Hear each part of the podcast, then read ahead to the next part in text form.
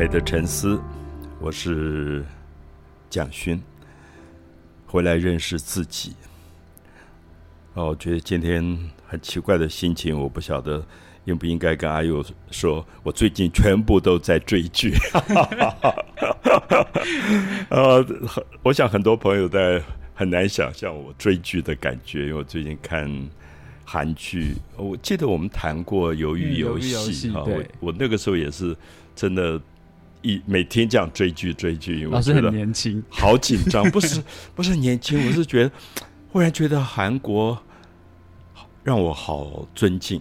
嗯，就是一个国家一个社会，然后这么成熟，那一个大众的看的连续剧，我有时候觉得很浪费时间，我就不想看。就是你要看一个什么宫廷斗争，看到几十集，我都快疯掉，觉得对。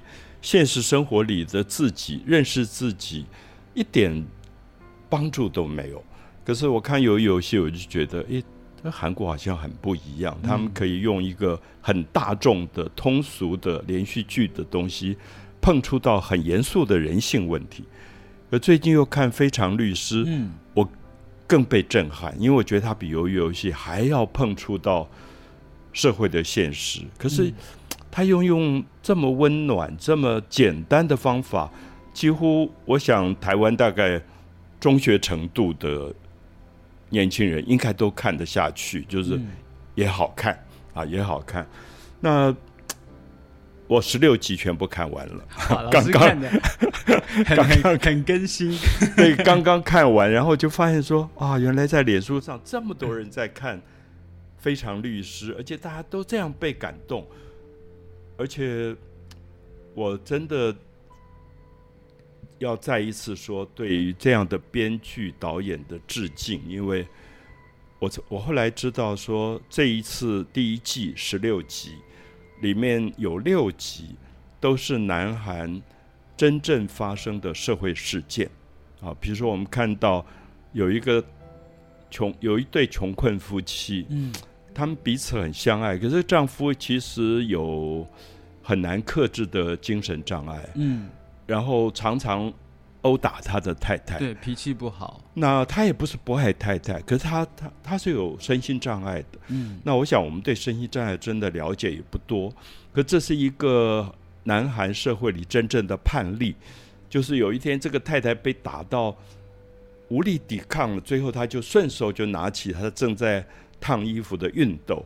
打他先生，嗯，就先生就死掉了，嗯，那当然这个就是一个有点像谋杀罪一样，嗯，他就要被判刑，像一个过失杀人的。可是这个这个非常律师与英语，他就进入案件里，那进入案件的内部，发现这么爱丈夫的一个太太，怎么会做这样的事？可是我觉得，我们如果重新倒带去看，说当时的。暴力现场，嗯，就是如果有一个人一直对我施暴，一直对我施暴，那我在反抗的过程，我可能也用暴力，我可能也也打他。可是这个律师他就把这样的一个案件，呃，重新去找了很多的资料，发现这个丈夫其实他有心脏上的问题，嗯，也有脑部上的问题，所以后来发现他的肋骨。断掉，他他的致死的原因是因为肋骨的断掉，而不是他脑部被熨斗重击。嗯，那这个案子就会重新翻案，因为不是熨斗打到他的头，嗯，而是他自己那个时候身体的疾病，可能身体疾病、心肌梗塞之类，他就倒下去，所以他的肋骨就断成一节一节，然后这个太太才被判了无罪。那我我读到的资料说，这个太太其实当时被判刑。可是是这样一个连续剧的呃团队，他们把这个案子重新翻出来。我感动的原因是我在想，台湾有多少这样的案例？比如说被枪毙的李世科，我想很多年轻人已经不知道，就是当时抢了银行，买了很多糖果给小朋友吃，然后跑到犯案的现场，完全无惧于死亡的一个老兵。我觉得他是自杀。就是他很爱孩子，可他没有钱爱那么多的孩子，最后抢了银行，然后他就被枪毙了，很快速被枪毙。这个案件台湾的法律界应该要重新讨论的。可是没有讨论，他就被枪毙了。还有一个汤阴生事件，那当时我跟很多的作家朋友，我们还联名给当时的总统蒋经国，要求延缓死刑，因为他是一个阿里山达邦周族的一个原住民孩子。然后他第一次到台北打工，然后就碰到一个恶老板，恶老板就控制了他的身份证，不让他回去。可是对于一个周族的原住民，他要回去参加祭典，非常重要的事，所以他最失手就打死了这个老板跟他的孩子，所以他又被立刻判了死刑，就枪毙了。那那也是我一直觉得，台湾有没有律师，有没有法律界的人？或者连续剧的人，他们可以再去翻案这个事。还有最早的随机杀人在捷运里的郑捷，也是立刻就判死刑。那我想，这这三个死刑的案例，台湾有没有法律界的人，从更高的道德的标准，好好去认识人性是什么？那我最近知道有一个律师被律师工会申诫，是因为他他接了一个呃。离婚夫妇的案子，然后他同时是这个丈夫的辩护律师，同时又去拿太太的钱，又去替太太辩护，就被律师工会申诫。我就问我律师朋友，这个不对吗？他当然不对，因为你违反一个律师的公正性。你怎么可以？如果你觉得丈夫是对的，你怎么可以有同事去拿这个太太的钱？那我想这里面是不是暴露了台湾法律界非常让人可害怕、担心的是？因为已经无真相可言，也无真理可言。那因此，我真的希望说，更多的朋友去看《非常律师》，你可以看到这里面有一个多么动人的东西，让大家对于我们目前，比如台湾社会里的法律，所有的判案，我们能不能有全部的国民有更多的关心？比如现在有国民法官，好，大家有陪审团，有点这样的制度。那如果我去陪审一个案件，我能不能好好的、认真的了解这个案例？比如说，如果我在汤英生的死刑的案件当中，我做陪审团团，我我能不能好好为这个原住民的孩子第一次到台北，然后碰到的一个老板扣留他身份证，做好好的一个人性辩护？不，我我觉得不是法律辩护，我。甚至不敢妄想说最后一定撤除死刑。我只希望这个死刑能够延长一点，让大家再思考：你让一个十九岁的孩子死亡，你心理上会不会不忍？嗯，能不能有多一点的思考？对，其实我觉得刚刚老师讲到，就是律师的公正性这件事情，在《非常律师》，我我还没有追完，就还剩下最后几集，但我在前面看的。呃，目前看到的这些集数里，我觉得他想要讲的一个东西，呃，很重要，就是当律师在接这个案子的时候，其实有一点是要，第一个你必须要去相信，就是你的委委委托人，就是他是呃真的是有罪或是没罪，再来就是自己的良心，就是他。一直想要强调的是，就是律师他不应该只是一个就是拿钱办事，是。对，然后就因为你是我的委托人，所以我也不管你实际上面犯罪的罪行是真的是有恶意的，还是不小心的，还是是故意的，还是是就是不是故意的，这件事情必须要去理清清楚之后，你才可以去帮他做辩护的这件事。所以我我我在想，如果一个社会如果律师只是为了只是拿钱办事。我想这个社会太可怕了，嗯因为律师拥有所有的法律的专业知识。如果钱可以让一个律师把所有的公理正义都不管的话，我想这个社会是多么可怕的社会。而且我们已经眼看着，在进入二十一世纪，台湾所有的法律进入到政治的领域，变成中央高官。然后这个时候，如果这个律师是只是为了拿钱办事的人，那么我们的政治会走向哪里去？其实我心里一直有这样的一种恐惧。可是我觉得这个电影好有趣，就他安排这个律师叫做非常律师，因为他是有自闭症的，不是一般的律师。所以我也问了我律师的朋友说：“台湾有没有自闭症律师？他说到现在还没有。可台湾有一个盲人律师哦，他考取，然后他非常优秀，他有执照，可是好像没有很多人找他。那我想这里面就碰到一个问题，就是我们社会对于身体有障碍、心心理有障碍的人，我们是不是充满了歧视？我们没有办法信任他，甚至我在问我自己。如果我今天有一个诉讼案件，我敢不敢交给这个盲人律师？所以我在看影集的时候，我一直有很多的反省，是对自己的反省。就是说，我相信我在小学、中学、大学，我的班上都碰到过自闭症的同学，我是怎么对待他？我怎么看待他？甚至有一天我知道，啊，我们有一个雅斯伯格症的市长了。然后刚开始我也觉得他讲话怪怪的，好像跟一般人不一样，因为雅雅斯伯格症，他好像也没有办法跟你面对面，他没有办法眼睛面对你，所以你你通常你跟这个市长在一起，你会发现他的眼睛都不看你的。就其实身心障碍是一个我们不太了解的一个领域，可是他们其实在某些部分很优秀，比如在这个影集当中，这位语音语这位非常律师，因为他的自闭症。他智商极高，所以他是首尔大学法律系第一名毕业，看东西都过目不忘。可是他有没有障碍？有，他在从一个空间到另外一个空间，他有障碍，他会过不去。比如他过那个旋转门，他老过不去。然后他跟人的沟通老是出现问题。然后我们就会发现，我们有一般的社交的礼仪，他没有。我们会觉得哦，我跟阿佑讲话，那我看着你的眼睛。那他有时候很难跟人面对面、眼睛对眼睛，那你就觉得他有障碍，或者说，其实更有趣的是，他没有办法讲假话。对那我觉得这个很有趣。比如我跟阿佑我们在一起，我想我检讨我自己吧，就我不会每一句话都是真的。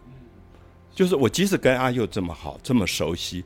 我觉得我们还是会掩盖一些东西，因为有一天我在想，如果我今天决定，我今天看到每一个人说的话都是百分之百真实，我想我不知道要得罪多少人。对，没错。我想阿佑一定了解，我知道。其实我我们一天里面有，我讲超过百分之七八十是嗯谎言。嗯，那谎言不见得一定是有恶意，对。可是他有时候甚至赞美啊，你好美啊，其实你不觉得没有觉得对。然后你今天头发特别好看呐，其实根本没感觉这样。是，我我觉得非常律师让我吓了一跳，就说这些有障碍的自闭症者，他讲的话每一句都是真实的，因为他没有办法讲伪装的话。这个时候我们才发现，原来这些律师在。法律要求真相跟真理的过程当中，有很多东西是假话。他们明明知道这是不对的，可他们在讲假话。那这个时候，这个剧情就非常有趣，就因为有一个非常律师，一个自闭症的律师进入到司法系统，结果他变成常常戳破人家的谎言，然后他反而让你恍然大悟。所以，我我我就讲说这个。编剧的出发点动机是了不起的，因为他让我重新思考：我如果我今天回到小学，回到大学，我在面对我自闭症的同学，我能不能多一点了解、谅解？我想谅解跟了解不一样，了解是说你必须进入他的世界，因为我根本不知道什么叫自闭症，因为我没有自闭症的困扰。我跟人家哈拉哈拉，我很容易；我跟人家妥协很容易。我心里面看到这个人很讨厌，可是我说：“哎，你好可爱。”我没有自闭症，可是这个这个律师有自闭症，所以他每一句话都是把人家吓一跳，他就会直接这样冲出来。可是他也许好像伤害了人，可是我们会发现，在法律的诉讼过程，伤害人最多的其实是那些假话。其实现在听老师讲这些，突然觉得也蛮有感慨的。就我相信，就很多现在在听节目的朋友，就是生活周遭一定会遇到各形各色的人。其实当中，如果你可以碰到一个讲真话的人，他不一定有就是身心疾病，或者是也有。其实你会对他格外的着迷。当然，有时候你可能也会被他说的话，可能会觉得有一点冒犯。可是跟这个相比，如果在生活当中，大多数的人碰到的都是老师刚才说的，就是很。是呃，社交礼仪吧，就是他很习惯的，就是讲假话。其实讲久了之后，你自己会以为是真的，对，而且你会没办法相信。就是比如说，我问他的一个问题，然后他给我一个回馈，你你可能也会对他的回答有打折扣，因为你知道里面会有所谓的社交礼仪。所以，当碰到可能有身心疾病，或是他讲话本来就比较直接的朋友，反而会让你更着迷。去去愿意去相信，因为你知道他讲的话就都是真的，里面不会有谎言，所以他反而可以让自己的心里得到一个休息。因为如果周遭的人全部都会是看情况讲话，就是讲对方想要听的话的时候，其实久了心其实会还蛮累的。我觉得，嗯，因为其实我看完了，你看到最后，呃，这个汪洋的法律事务所。有一个律师，姓张的，他就是完全没有自闭症问题。嗯，所以你就会发现他在整个判案的过程里，他非常讨厌语音语，因为觉得他觉得语音语老是讲法律条文、法律的公正性。那这个姓张的律师他怎么处理事情呢？他总是讲说：“哎，对方，对方是什么大学毕业的？”那我们要找一个跟那个大学很熟悉的人，想办法去跟他，呃，拉近关系，拉近关系。然后他就请那个人法官吃饭，他因为他查到那个法官是哪一个大学毕业，然后就安排了一个饭局。可是我们就觉得好可怕，就是台湾所说的乔事情，嗯，就是说，好像一个国会里面最会、最厉害的人，就是那些会瞧事情的人。然后把很多事情瞧到最后，好像没有冲突，可是事实上，所有应该解决的社会问题都没有都没有解决。对，然后你就会发现说，这个社会的不进步，刚刚好是因为你太会瞧事情了。嗯，那整个的选举里，最后当选的人、成功的人、赢的人，都是会瞧事情的人，而不是那个把真相讲出来的人。所以我看每一集我都。好深好深的反省，你就会发现说，一个村庄有点像我住的池上，好安静，然后农民非常的朴素，过着很安静的生活。可忽然要开马路了，要把这个村庄破坏，要把那棵村庄里最美的一棵树大树砍掉，而这棵大树多年以来他们觉得好美，是所有在这个村庄里。在这个昭德洞长大，这个社区长大的人，守护神，守护神一样。可是他们申请自然文化遗产保护，老是不过，因为他们不知道里面有乔事情这件事。对。然后这个树是被乔事情乔掉了，所以马路马上要开过来，然后洞这个挖土机已经开始挖土，要破坏他们的宁静。然后这个语音仪忽然。想到了一些不同的方向，然后保护了这个村庄。我看到真是要哭出来，因为我想今天像池上这种美丽的村庄，全部在面临这个问题。我们不知道有多少千年的树要面临问题，百年的大树要面临问题。我们不知道有多少古迹，两三百处的古迹一宣布古迹，第二天就失火烧掉了。那台湾今天没有南韩这个问题吗？当然有。甚至一样严重，可是是我们瞧事情把它瞧掉了。对，因为在这一集里面，因为建商为了想要开辟马路，所以其实就有 有用就是银弹公式，就是给居民钱。然后我觉得这里面有最后有一个让我印象好深刻的话，他就说人心是非常脆弱的，尤其在面对金钱的时候。我觉得这真的是一个很大的，真的很希望。台湾的朋友多看一下类似刚才阿友谈这一集，就是说，因为我们接下来我们有很多美丽的小村庄、小镇会被破坏，我们有很多很多的美丽的自然那些稻田，然后被财团收买。我想在鹿野的峦山，就曾经有一个千年的大榕树，曾经要被一个财团买去做灵骨塔。那幸好被当时的一个头目阿里曼保护下来。就是如果你今天上网看到这个鹿野峦山的森林博物馆，你就可以去参观一下。就是其实我们有这样的案例，他是靠着民间一个很低卑的个人，努力的在保护那他那个家乡最美丽的部分。所以我去的时候，我真的非常感动，因为他要求我们早上几点钟要到部落，然后要带一瓶小米酒。几颗槟榔，先去跟他一起拜祖灵。嗯，他说：“你们如果爱这个地方，爱这些大树，爱我们栾山部落，你们要尊敬我们祖先世代居住的地方。然后一天我们在那边吃中饭，最后走的时候，跟他们部落里年轻十五六岁的少年少女们一起手握着手种一棵树来许愿，说栾山的部落永远可以保留。嗯，那这个是阿里曼。这个有觉悟的原住民的朋友自己去保护，不是法律，法律没有保护，他差点要被毁掉。